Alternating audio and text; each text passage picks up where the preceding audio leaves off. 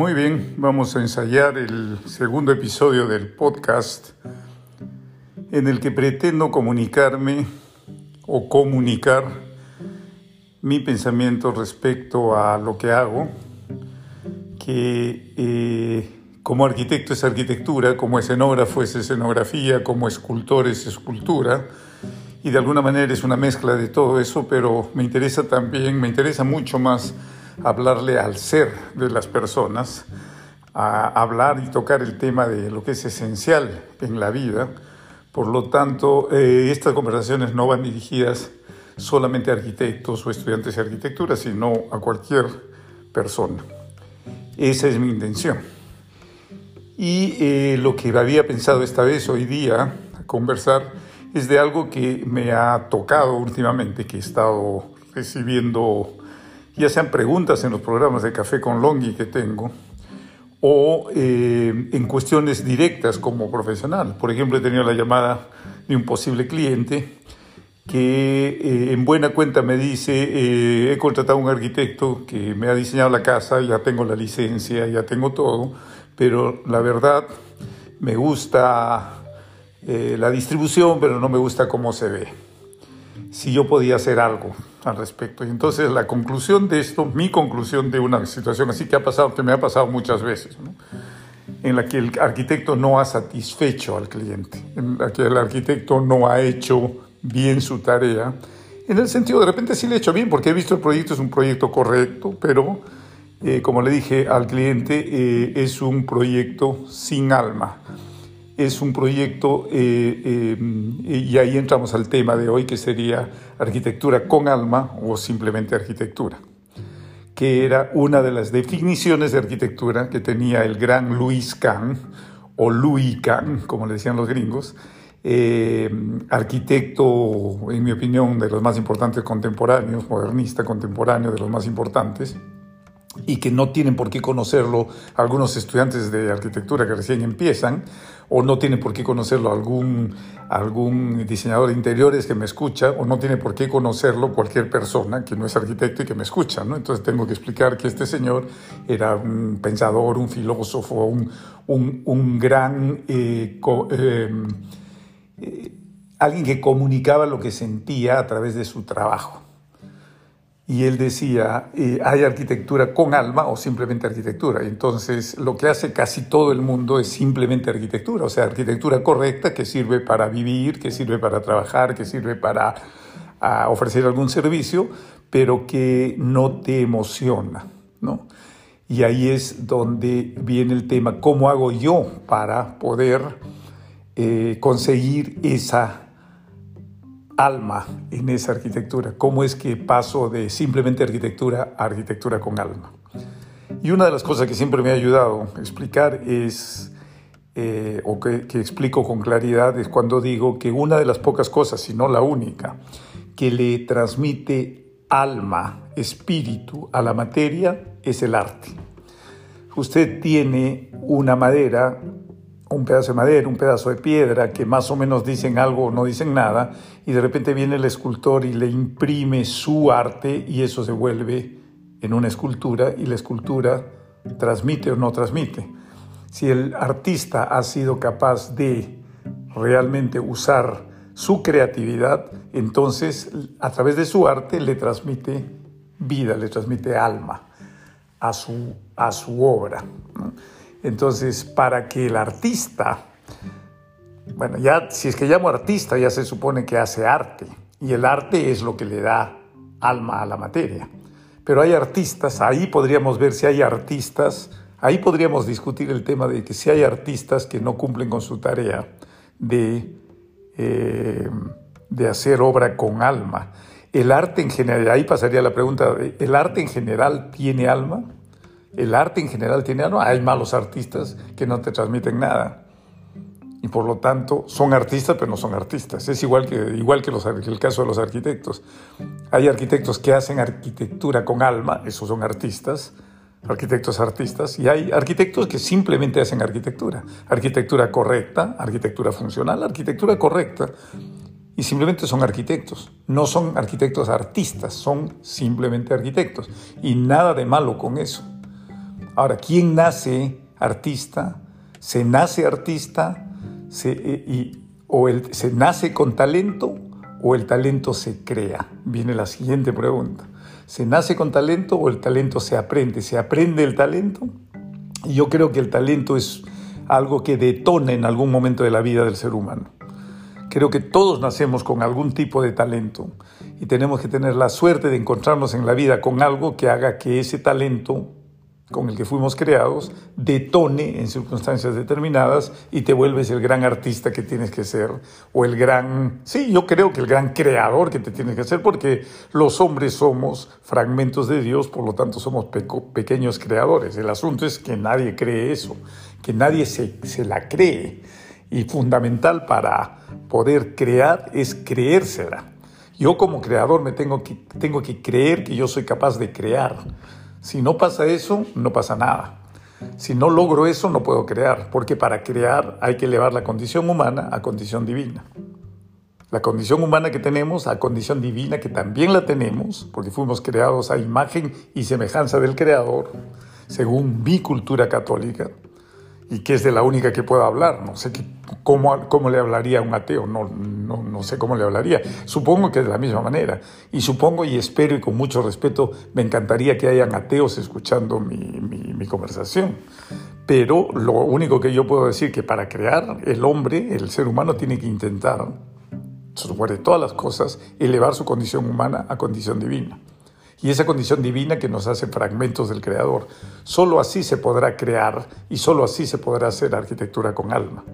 Solo así podremos hacer arte, verdaderamente arte, arte sublime, arte divina, verdaderamente arte y no seremos simplemente artistas que hacemos algo de arte y que vendemos más o menos barato nuestro trabajo o no lo vendemos, o que somos artistas y nos dedicamos a trabajar en cualquier otra cosa que el sistema nos ofrezca, que nos asegure un poquito de plata al mes para poder vivir esta eh, desgracia de sociedad que tenemos, porque si realmente nací para ser artista y me la voy a pasar trabajando de, no sé, pues de cualquier cosa que no me gusta, simplemente para conseguir la plata para poder vivir, el día a día, entonces hay algo ahí que no está funcionando. ¿no? Y el algo que no está funcionando es el sistema en el que nos han metido, nuestro famoso sistema, en el que tenemos que encajar de alguna manera para poder sobrevivir. ¿no? Y el sistema, de alguna manera, lo que ha hecho es desnaturalizar al ser humano, quitarle la naturaleza propia al ser humano. Uno nace con dones propios, con condiciones propias, con lo que los gringos le llaman los gifts, don, uno nace con dones naturales y el sistema, a través de la enseñanza tradicional, lo que hace es distorsionar esos dones, distraer esos dones para que sirvan al sistema y no sirvan a la, divinidad que tenemos cada uno dentro de nosotros. ¿no? Entonces nos convertimos en seres humanos incompletos. Nacemos completitos, nacemos con todos nuestros dones naturales, y en el camino, mientras vamos aprendiendo en kinder, en primaria, secundaria, universidad, posgrado, etcétera, nos vamos desnaturalizando hasta que llegamos a los doctores y postdoctores que son los genios, pero que son genios en algo y también podría decir que son genios del sistema. Porque de alguna manera están dentro de un sistema tradicional de enseñanza que lo que hace es meterse, meter al ser humano dentro del sistema en el que vivimos, que no necesariamente es el más el, correcto, que no necesariamente es el idóneo. Bueno, resulta que la humanidad ha perdido control. Hay, eh, eh, somos muchos, no deberíamos ser tantos en el planeta. Eh, no hemos respetado las reglas de juego con las que fuimos creados y de repente simplemente obedecemos al poder del sistema al poder del sistema monetario internacional, al poder del sistema de salud mundial, etcétera, etcétera, etcétera, y somos simplemente fragmentos de ese sistema. A mí me gustaría invitarlos más a que seamos fragmentos del Creador, del que nos hizo a todos, y no seamos fragmentos del sistema al que servimos día a día para asegurar nuestra pensión, para asegurar nuestro, nuestra renta, nuestra comida, nuestra gasolina para el carro o lo que sea que necesitamos asegurar cada mes. Entonces, eh, miren a dónde hemos llegado, es una cuestión bien, bien amplia simplemente empezando a conversar de que se pueden hacer dos, de dos maneras, el arquitecto puede trabajar de dos maneras. Producir arquitectura con alma o simplemente arquitectura. Ambas totalmente válidas. El que hace arquitectura con alma es el artista, porque solo el arte le pone espíritu a la materia. Y el que hace arquitectura correcta, el que hace simplemente arquitectura, es alguien que hace arquitectura correcta, que es un profesional en arquitectura y hace arquitectura correcta como la tenemos por todo lado. Y ganan premios también con esa arquitectura correcta, por si acaso, porque de todos los premios, de todos los edificios premiados en el mundo, se darán cuenta que muchos son simplemente correctos. Y algunos sí son los que tienen alma, los que conmueven, los que realmente son parte del creador. Sé que estoy siendo eh, exigente en lo que uno pueda definir como arquitectura con alma, pero eh, yo diría que del 100% de arquitectura que se produce en el mundo, arquitectura con alma será el punto 0,0001%, o sea, una de, de miles o millones, una obra de miles o millones, una obra de arquitectura de miles o millones. Y luego viene la conversación que siempre tenemos también con mis colegas que dicen, bueno, ¿y, y, qué, de la arquitectura social y la arquitectura para la élite? Que la arquitectura con alma, o sea, la arquitectura artística, le pertenece a un grupo social de poder adquisitivo alto, por lo tanto que es una élite, versus el resto del pueblo que es la sociedad. La arquitectura social está destinada a ser simplemente correcta. Y ahí viene la pregunta, ¿se puede hacer arquitectura con alma para la sociedad? ¿Arquitectura social con alma? Yo creo que sí. Y yo creo que sí, en una habitación que diseñes para una persona que solo tiene tanta plata para hacer, que le diseñes la habitación mínima y con la dignidad que debe, con la que se debe vivir, y habrás conseguido arquitectura correcta. Luego viene la parte esta de elevar la condición humana a condición divina y le das algo que en la que algo, un contenedor en que estas personas, pobres, humildes, puedan sentirse absolutamente bien. ¿Cómo se consigue eso? No hay una fórmula. Simplemente pensando que eres capaz de hacerla. No es que el arte, la, arquitectura con arte le pertenece a una élite social y que la, arquitectura social, la arquitectura pobre no puede ser artística. Yo creo que eh, la intención de hacer buena arquitectura arquitectura con alma, se puede dar en cualquier circunstancia. Se debe dar en los hospitales, se debe dar en los museos, se debe dar en los institutos, en los colegios, en las viviendas, en las casas, en los multifamiliares, en los aeropuertos. En todos sitios se debe dar eso. Y yo creo que la, la, eh, la humanidad sería mejor si es que tuviésemos, si es que viviésemos en contenedores con alma. El problema mayor es que eso no le conviene al sistema tradicional.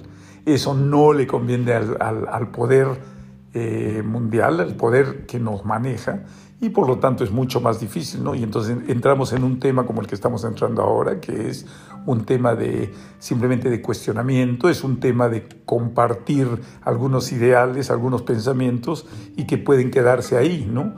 Pero la primera provocación del, del episodio de podcast de hoy día es eh, si la arquitectura tiene alma o no tiene alma, y después llegamos a que eh, depende de, de, que tanto arte le imprimas a tu arquitectura, y que la arquitectura que tiene alma es la arquitectura artística, y el resto de arquitectura es simplemente arquitectura. Puede ser correcta y hasta puede ser incorrecta. ¿no? Y que todo esto no depende del el cliente, como mucha gente me dice, claro, arquitecto, usted tiene la suerte de, haber conseguido buenos clientes que le han permitido hacer esa arquitectura artística de la que usted habla. No. Yo he hecho los esfuerzos más increíbles para poder hacer esa arquitectura. Mis clientes ni sabían lo que iban a recibir. Yo sabía lo que les podía dar. Mis clientes querían, querían gastar X y de ese X había un, un poco de plata para mí. Muchas veces el poco de plata que había para mí yo lo metía a la obra. ¿Para qué? Para que esa obra sea como yo, salga como yo quería que salga. Por lo tanto, sí, ahí entramos al siguiente tema, que el arquitecto que quiere hacer arquitectura artística es alguien que debe tener un mecenas o debe tener patrimonio familiar o debe tener algo para poder sustentar, subvencionar esos primeros trabajos que le toque hacer porque es muy difícil que un chico joven, un arquitecto joven, de repente, por más talentoso que sea, aparezca alguien y le, y le, ofrezca, y le ofrezca un proyecto. Y ahí viene el tema de, dicen, no, bueno, entonces a través de los concursos. Los concursos últimamente, y los concursos casi siempre tienen unos intereses propios porque ya pertenecen al sistema. Los jurados, y yo he estado en un montón de jurados, dentro de, dentro de poco me toca estar en el jurado de la Bienal de Bolivia. Los jurados se, se acomodan, se acomodan a las circunstancias. Si hay el personaje más influyente de un jurado puede hacer que, un, que los votos vayan para la derecha o para la izquierda.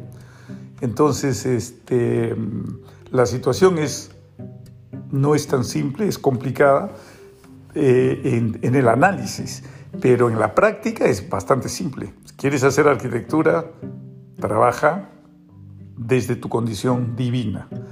Eleva tu condición humana a condición divina. ¿Cómo se logra eso? Creyéndotela. Creyendo, sabiendo que eres un fragmento del Creador. ¿Cómo se logra eso? Fe ¿Cómo se consigue la fe? En mi caso es algo que mi madre me transmitió desde que tengo uso de razón. Y esa es una suerte que tengo. ¿Cómo le transmites fe a alguien que, ni siquiera tuvo madre, por decirlo? Y ahí ya es, no hay una fórmula. Simplemente es el tema en el que estamos, el tema que estamos tocando y ver cómo podría darse eso.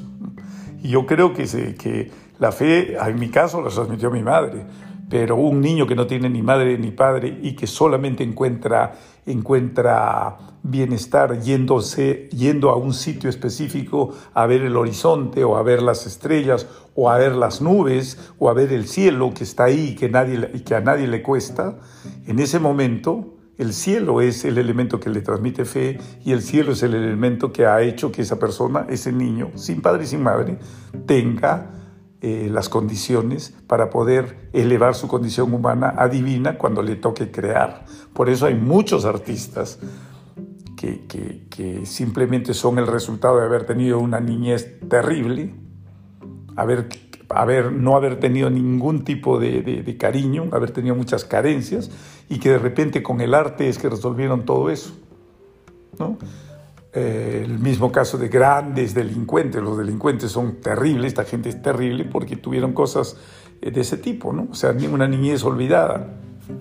Eh, tienen esta, esta, esta tendencia a, hacer cosas fuertes, ¿no?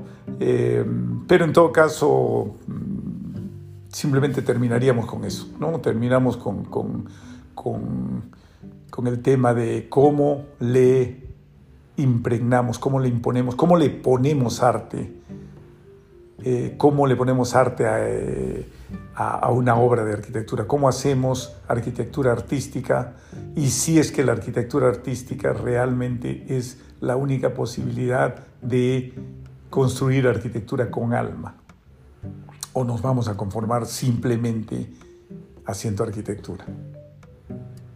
Gracias.